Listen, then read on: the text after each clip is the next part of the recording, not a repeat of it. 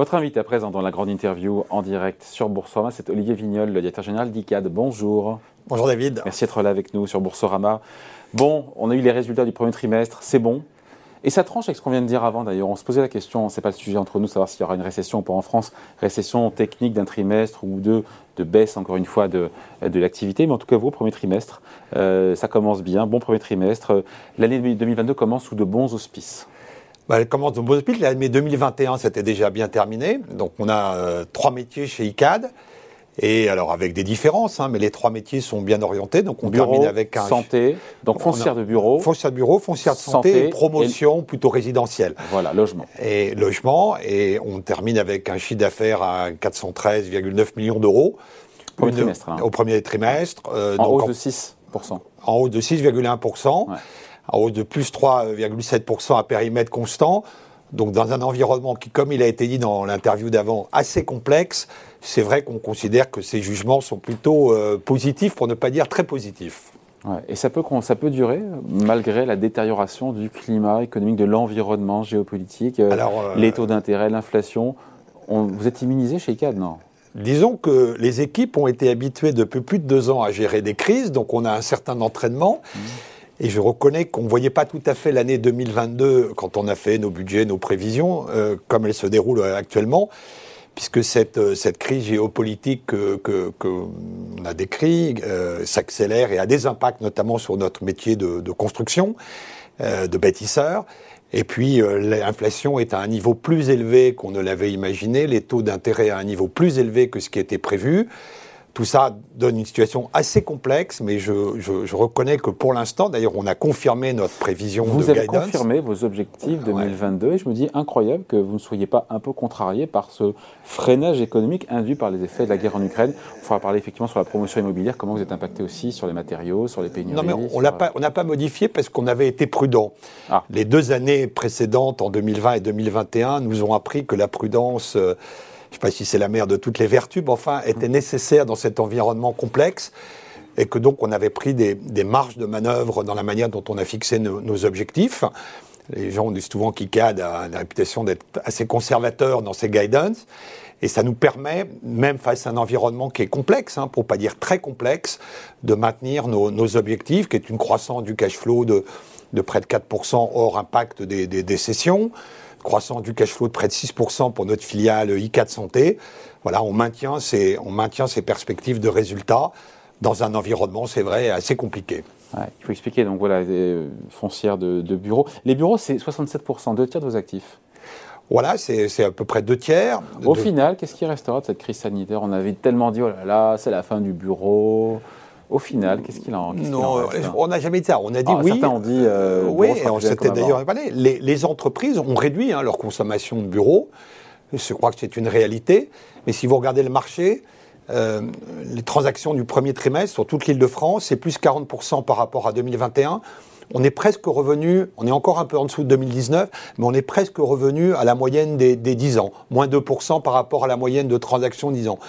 On a vu les grandes entreprises probablement réduire leur consommation de mètres carrés de bureaux et on a une idée maintenant assez claire de ce que va être l'impact du, télétravail, entre moins 10 et moins 15 donc c'est pas par rapport de volume de transactions, une entreprise qui a utilisé 100 mètres carrés de bureaux va probablement post-crise, alors on ne sait pas quand sera la fin de la crise, mais euh, utiliser entre 85 et 90, voilà, c'est à peu près le, ce qu'on voit.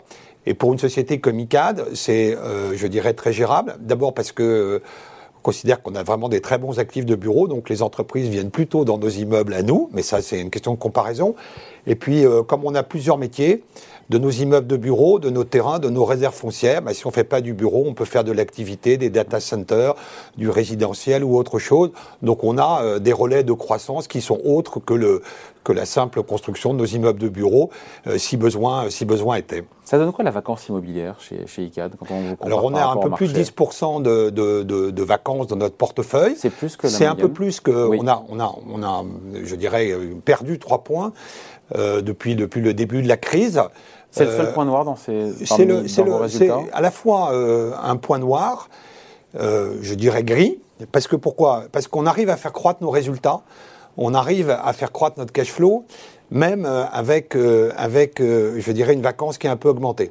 Et on a de la vacance sur des très bons immeubles, qui sont des immeubles neufs. Comment Comment vous l'expliquez Voilà, et, et, qui sont situés dans les meilleures localisations, des immeubles neufs à des loyers, je dirais, assez attractifs. Ça prend un peu plus de temps de les louer, c'est factuel mais ça nous donne encore des relais de croissance supplémentaires, euh, je dirais, pour l'année euh, fin 2022 et début 2023. Hum.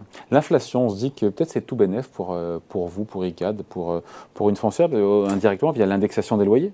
Plus d'inflation, les, loyers sont indexés dessus, donc c'est bon pour les revenus locatifs, non? Alors tout bénéf, faut être objectif, c'est un peu, c'est un peu, non, disons qu'on a des impacts positifs qui viennent je dirais, euh, contrebalancer les effets négatifs. L'impact positif, c'est celui que vous euh, indiquez, qui fait pas forcément toujours plaisir à nos clients, c'est l'indexation des loyers, qui est très forte, qui va être à plus de 4%, entre 4 et 5% cette année ah, par rapport... C'est violent, dis donc. Ah, c'est assez violent, mais c'est violent pour tout le monde. De l'autre côté, on a la hausse des taux d'intérêt. Alors nous, on est assez couverts. On avait été très prudents. On a émis une obligation en début d'année, 500, euh, millions d'euros, à 1%. 8 ans, c'est sûr que emprunté à 1%. Vous avez une creux, hein euh, Non, c'est voilà, on, on, est très content. On a fait ça tout début janvier. Pour faire quoi d'ailleurs À peine rentré de vacances. Donc ça, ça nous donne et on est très couvert pour les 3-4 prochaines années. Donc on n'a pas de souci sur le passif. Et puis l'autre sujet qui a été évoqué par votre invité précédent, c'est on a un impact quand même sur les coûts de construction. Alors sur les parties foncières, ça se, ça se voit moins, ça se voit plus sur la partie euh, promotion. et là, il faut, qu'on arrive à gérer parce qu'il n'y a pas que les coûts. Il y a de temps en temps, ce qui a été dit, il y a même, la, comme on parle en anglais, la supply chain qui est rompue. Il y a certains matériaux parfois qui manquent, euh, typiquement ce qu'on appelle les fers à béton, le, le, métal de base pour faire du béton armé pour construire. Beaucoup étaient produits en Russie, en Ukraine. Et aujourd'hui, c'est pas qu'une question de prix, c'est euh, trouver des fers à béton en France, c'est très compliqué. Donc il faut faire preuve d'agilité. Ça, retarde les chantiers ou ça ne fait qu'accroître leur, euh, leur coût? Alors ça peut les retarder. Nous, on a quelques chantiers qui décalent un petit peu dans le dans départ parce qu'on est obligé de voilà de, retrouver d'autres sources d'approvisionnement, de renégocier les contrats. Quand on était en entreprise générale, de passer ce qu'on appelle en macro lot ou encore d'état séparés. Tout ça pour absorber, euh, je dirais, la, la hausse des coûts de construction qui est liée à cette inflation qui est quand même à un niveau supérieur à ce qu'on avait euh, imaginé il y, a, il y a six mois. J'ai pas bien compris sur l'impact, l'impact euh, de la hausse des taux souverains. Encore une fois, le 10 ans français qui aujourd'hui est à 1,30% alors qu'on était, je sais pas, à 0 et quelques en, début d'année. Quel impact à la fois sur le secteur immobilier et vous, votre activité? Autant l'inflation, je vois bien l'impact que ça. Euh, non, pas l'inflation, l'impact des taux souverains. Ça a eu un impact sur l'indexation via l'inflation. Ça n'a pas, pour l'instant, pour nous, d'impact sur notre coût de financement. Ça peut avoir un impact sur les valeurs d'actifs. Nous, on a euh, constaté qu'à date, et avec la hausse des taux souverains qu'on a connus, hein, plus de 100 points de base en, en moins, d'un an, pourrait dire certains investisseurs euh, vont, euh, je dirais, parce qu'on raisonne en termes de primes de risque par rapport aux taux souverains, certains investisseurs vont peut-être demander des rendements plus élevés et donc ça va diminuer la valeur de nos actifs. C'est pas ce qu'on a constaté à date. On a vendu pour au premier au premier trimestre près de 400 millions d'euros d'actifs de bureaux. Euh, et près de 80 millions euh, d'actifs de santé, donc près de 500 millions d'euros de transactions. et on a, on a obtenu des prix tout à fait intéressants parfaitement en ligne avec nos expertises fin 2021, euh, fin 2020. Donc à date, alors évidemment, si la hausse des taux souverains devait encore se prolonger. pour l'instant, pas d'impact. Pour l'instant, pas d'impact sur les valeurs des actifs immobiliers. Et sur le résidentiel, c'est assez paradoxal, puisque malgré la hausse également des prêts, du coût des prêts aux particuliers, les valeurs continuent euh, d'augmenter et probablement sur un rythme encore plus élevé qu'en 2021. De manière assez surprenante, l'appétence ne se dément pas malgré la hausse euh, des taux, euh, des taux d'intérêt. C'est une surprise quand même.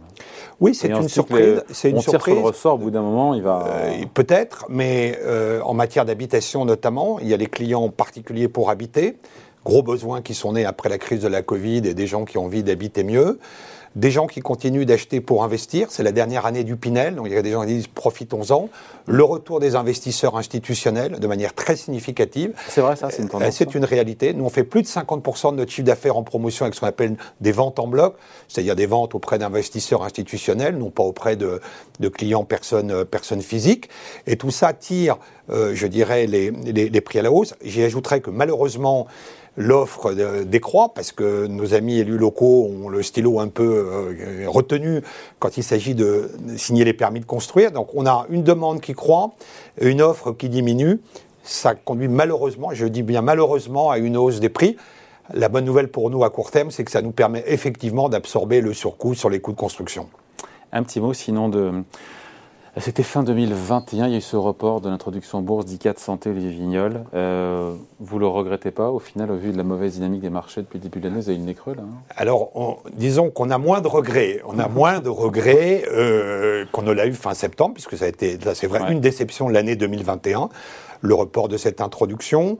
Quand on voit la volatilité, quand on voit l'instabilité euh, des marchés, finalement, de se dire qu'on va prendre le temps qu'il convient pour remettre ce sujet sur l'ouvrage, euh, ça nous va assez bien. On est très preneur, évidemment, euh, très intéressé par les cash flows de notre, euh, je dirais, filiale santé en hausse de près de 15% sur le premier trimestre. Donc ça, c'était également une très bonne nouvelle. C'est le fruit des investissements qu'on a pu. Et, et, donc l'objectif, ce sera, oui, de réintroduire un jour cette. Alors un jour, est-ce que 2022, ça reste une option?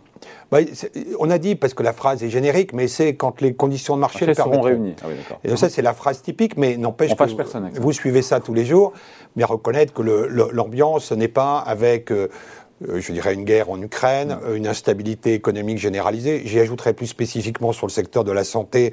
Il faut qu'on attende pour voir comment le, la polémique qu'il y a pu y avoir en France sur les, les, EHPAD, mm. euh, je dirais, va, va atterrir.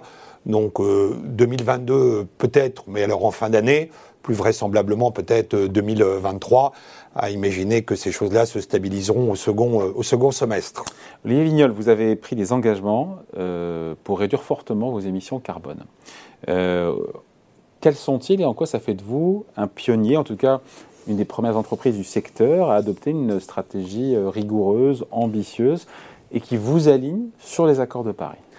Alors, la, la, fin de la question est presque le plus intéressant, parce que c'est vrai qu'on avait démarré dès 2015 euh, au moment de la signature des accords de Paris, quand ces sujets n'étaient pas encore, comme on dit, dans les préoccupations des, des entreprises. Et dès 2015, on avait commencé à mesurer les émissions carbone de notre patrimoine et se fixer des objectifs de, de, de réduction.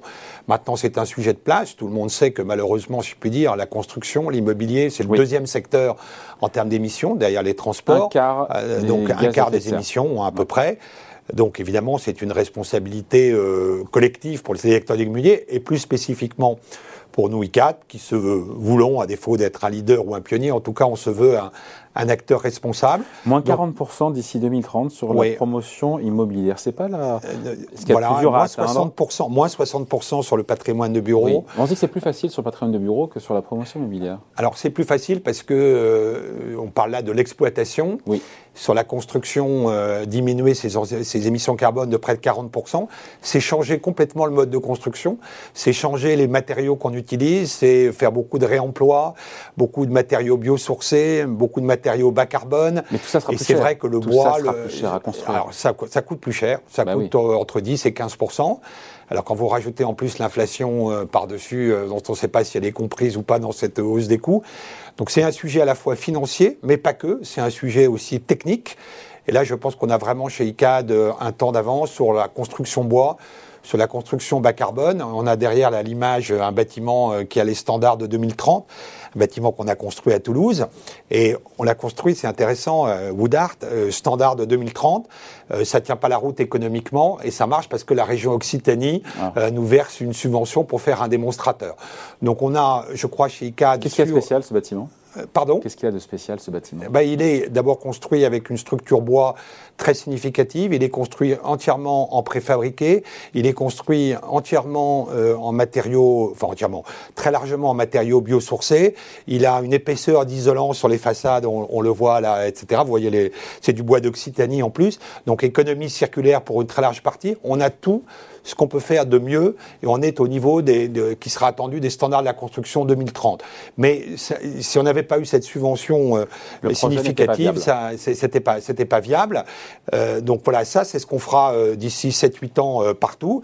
La transition, je rappelle évidemment cette période de transition entre ce qu'on fait aujourd'hui et puis ce qu'il faudra faire demain pour être vertueux, c'est une période complexe complexe sur le plan technique, mais ça les équipes d'ICAD savent faire, et puis complexe sur le plan financier, tout ce qui peut aider effectivement à, aider au financement de cette transition est évidemment très utile pour nous, parce que c'est incontestable que ça coûte plus cher de, construire vertueux que de construire en mode traditionnel. et au final, il faudra investir pour ICAD. C'est 150 millions d'euros à investir sur Alors, Dans le patrimoine, euh, sur un patrimoine, euh, c'est intéressant, on va arrondir les chiffres, un patrimoine de l'ordre de 15 milliards d'euros, la transition énergétique, et on parle bien d'investissement et non pas de dépenses.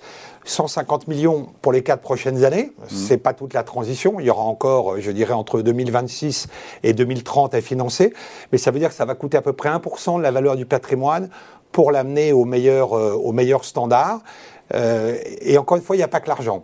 L'argent, c'est essentiel, c'est important, mais après, il y a aussi, dans notre patrimoine santé, euh, on doit faire les travaux en site occupé avec des cliniques ou des EHPAD qui ne peuvent pas s'arrêter de fonctionner, ne serait-ce qu'une heure.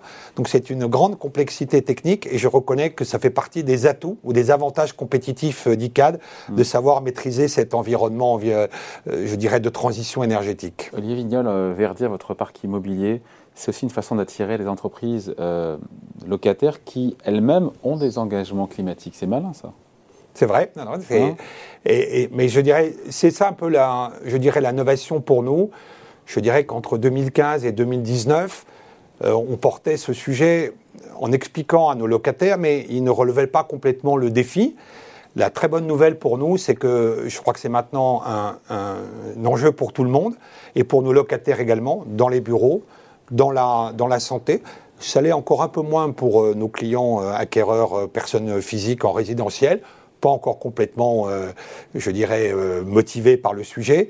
Mais là où on a très confiance sur notre capacité à atteindre nos résultats, c'est que c'est vraiment un partenariat avec nos clients locataires pour relever ce défi majeur de la transition environnementale. Génial, de, des bons résultats, mais quand on regarde le cours de bourse sur un an comme sur dix ans, ICAT fait quasiment du surplace. Et en même temps, et en même temps, quand on regarde le rendement sur l'action, c'est 7% de rendement.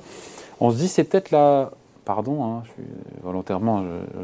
c'est un petit peu euh, corrosif, mais c'est la seule et bonne raison d'acheter le titre ICAD aujourd'hui parce qu'on sait qu'on a du 7% ben, de rendement et que c'est ça qu'il faut jouer plus que l'espoir d'une plus-value. Ben non, justement. Délibérément, je, justement. Hein. Euh, alors, je dirais malheureusement pour nos actionnaires actuels et qui nous font la confiance de nous accompagner. Euh, sur longue période, notamment les, deux premiers d'entre eux qui contrôlent près de 60% du, capital euh, et qui connaissent le potentiel de la société et, Crédit Agricole Assurance, euh, qui connaissent le potentiel de la société et qui, et qui conservent leur position dans le capital.